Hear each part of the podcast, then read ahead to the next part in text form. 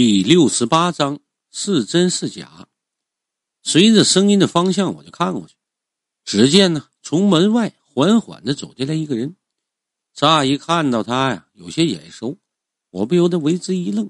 再仔细一瞅啊，哟呵，这人我认识，正是不久前呢，我帮他解决了老婆和女儿撞邪事件的吴立群。对于吴立群的到来，我很是意外，我没想到。他竟然跟张大伟也认识，可转念一想，这也很正常。吴立群是一位古董商人，张大伟那是古董界的泰山北斗，俩人认识也是情理之中。不过呀，这样也好。原本我还为如何了解张大为的为人而感到发愁，眼下这吴立群的到来呀，无疑是给了我一个全面了解他的机会。当然了，这个了解也许是负面的。甚至还有可能发现，他是一个无恶不作的奸猾之徒。即便如此啊，我依旧决定跟他打听一下张大为的为人。虽然到了那个时候，一旦真正确定他是一个无恶不作的坏蛋，那么我势必呀要面临两个选择：一个是狠下心肠拂袖而去，一个是硬着头皮昧着良心呢为他布下风水局。这两个抉择呀。对于我来说，实在是难以选择。选第一个吧，拂袖而去。那阿卫呀，势必就很难拿到。那么结果显而易见，不但师傅性命不保，就连我也白白浪费了一年的寿元，最终是竹篮打水一场空。选择第二个，帮他布置风水局，后果却是十分严重。倘若他得了风水的庇佑，欺压良善。因此造下无边的孽债，那么我势必要承担一定的后果，这就是人们常说的术业有报。这不是我想要的结果呀！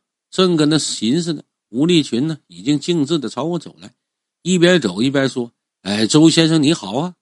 我微微一笑，正欲起身相迎，却无意间呢发现张大为和端木尘两个人均是表露出一副吃惊的模样。只不过端木尘掩饰的比较自然，在短见的愣神之后，他便一脸抱怨的看着我：“哎，师兄啊，你也真是的，在蚌埠有熟人也不早说。你要是早点说的话，那我们可以在你朋友那儿住上几天，比在李先生那里可舒服多了。”他一说起老神棍的，我顿时就想起仨人挤一张小木床上的情况。这个时候，张大伟也反应过来了。连忙接过端木晨的话茬，一脸歉意的说：“哎，对不起，周先生啊，这事怪我啊。呃，一会儿我自罚三杯，算是赔罪。”这俩人一前一后是相继发言，就企图转移我的注意力。但我并不是傻子，我虽然不知道他们这么做的目的是什么，可我能够肯定一点，就是这俩人有事瞒着我，而且这件事情极有可能跟我有关。不过眼下这功夫啊，我也没有揭穿他们，因为我没有证据，这仅仅是我一个主观的臆断，毫无根据可言。倘若贸然行事，我必定啊会十分的被动，甚至极有可能被他们一句话给糊弄过去。到了那个时候啊，他们行事将更为谨慎，我想勘破其中的玄机啊，加以防范，只怕是难上加难。当然了，还有一种可能。那就是啊，一旦我将话给挑明了，他们极有可能放弃原来的计划，那么我得到阿卫的可能则更加渺茫。无论是哪一种啊，对我来说均是不利。所以啊，我决定来个顺水推舟，我就假装什么也不知道。当下呀，我故意装作一副极为大度的样子，直接对张大为挥挥手：“哎，张老板言重了，罚酒就不必了。这事你也没有错。”端木尘和张大为啊，这俩人听我这么一说，明显的松了一口气。我依旧是假装不知道。张大为以为就将我给糊弄过去了，连忙就招呼吴立群入座。在众人的簇拥下呀，我被安排到了主位。一番客套之后啊，张大为就站起身来，双手捧着杯子，一脸歉意的看着我：“周先生啊，先前是我有眼不识金镶玉，错把真佛当路人了。”这杯酒算我给你赔罪了，呃，你随意我干了。说罢呀，一仰头就将酒给灌下去。我这人平日里就很少喝酒，酒量啊一般般，更不用说这杯估摸有三四两的白酒啊，完全喝干的肯定是不行的。但对方既然认错了，我也不好意思继续跟他摆脸色，更何况我还要从他的手里讨要阿卫，所以事情呢不能做得太绝。拿起酒杯，站起身来，轻轻的抿了一口。哎，李老板呐，我不怎么会喝酒，真不好意思啊。张大为看我真的随意喝了一点啊，微微一愣，随即笑了笑。哈哈，哎，周先生说笑了，请坐。坐子一出口啊，他自己倒是率先坐下了。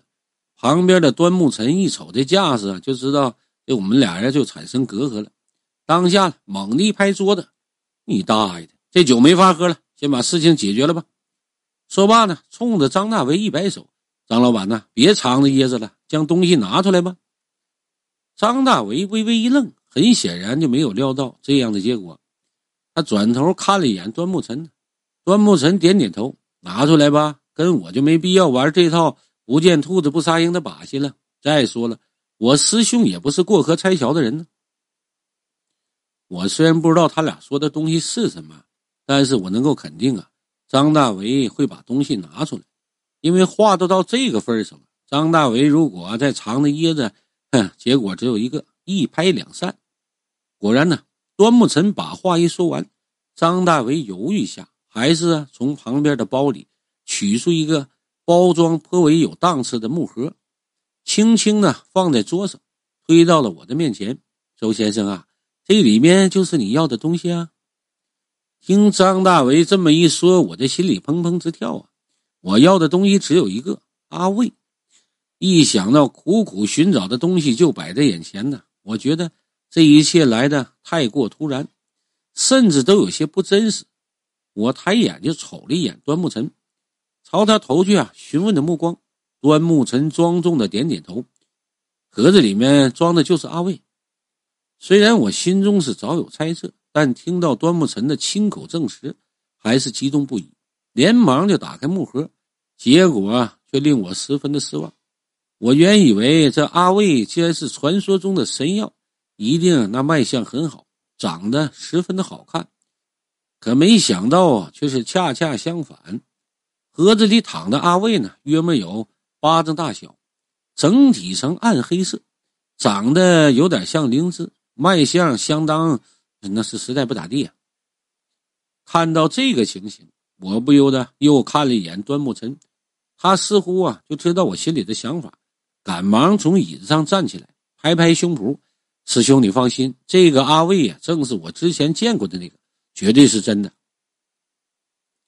端木尘说的虽是言辞凿凿吧，但我依旧有些不太放心。常言道：“黄金无假，阿卫无真的。”虽然我知道张大为不可能用假货来蒙我，但事关师傅的生死，我依旧啊是不敢有任何的疏忽。毕竟阿卫这东西，我只在古籍中见过样图，至于如何分辨这个阿卫的真假，那我就不知道了。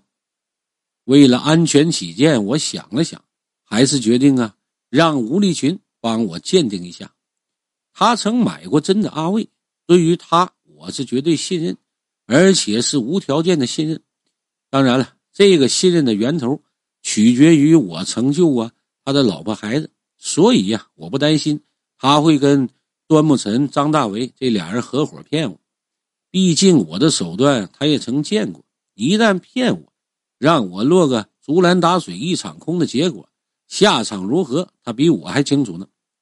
随即呀，我就将装有阿卫的盒子就捧到了吴立群的面前，一脸讨教的表情。哎，吴老板呐，麻烦你帮忙看看这个阿卫。吴立群是连连摆手，哎，麻烦不敢当。周先生，你放心，无论这个阿卫是真是假，我都给你一个准确的答复。这话一出口啊，端木尘脸色巨变，他下意识的朝张大为投去询问的目光。而张大为呢，也是一脸紧张的表情。我一瞅这架势，心中一颤呢。暗道啊，这莫非这个阿卫是他妈假的？一想到这个阿卫有可能是假的，我的脸一下子就沉下来了。端木晨连忙就拽了我一下：“哎，师兄，你先别急，等吴先生检查过了再说吧。”说到这儿，他见我面无表情，连忙改口：“师兄啊，你放心吧，这个阿卫我看过，跟典籍中描写的一模一样，呃，不像是假的。而且这个阿卫呢，还是吴老板呢从一个建筑队里手里买过来的。据说那个建筑队在修路的时候啊，从地下挖出一副棺材，这个阿卫啊就是长在棺材里的。”听端木晨这么一说呀，我就有点信了，因为真的。阿卫是无疑呀，不是从死者的棺木中挖出来的。但眼下这功夫啊，我依旧有点不太放心。在吴立群没有发话之前，所有的证据和推论通通就不成立。我只相信结果。端木晨看我是沉默不语，也就没再说话。随即呀，将目光就转移到吴立群的身上。此刻的吴立群是表情严肃。一脸慎重的将阿卫就拿在手上，上下打量着，一边看着一边嘴里念叨着。这虽然我听不清楚他在说什么，但我估摸着应该是检测阿卫的方法。就这样啊，大概过了十分钟左右，原本颇为自信的吴立群突然皱起了眉头。他这一皱眉呀，我的心一下就揪起来了。不只是我呀，就连先前。信誓旦旦说的阿卫是真的，端木晨也不禁有些担忧。我看呢，像张大为呀，瞅的那个眼色也变得不善起来，而张大为则吓得脸色煞白呀，毫无血丝。他本来就长得不怎么好看，再这么一弄啊，变得更加吓人了。瞅他那样啊，我估摸着演鬼片根本都不用化妆了。就在这个当口啊。一直迟迟没有发表意见的吴立群突然摇了摇头，重重的叹了口气。张大伟本来就吓得够呛啊，再看他又把头这么一摇，又是叹气，顿时就冷汗淋淋了，一把抓住他的手，急切地说：“哎，吴老板呢？这这这阿阿卫是是不是真的？”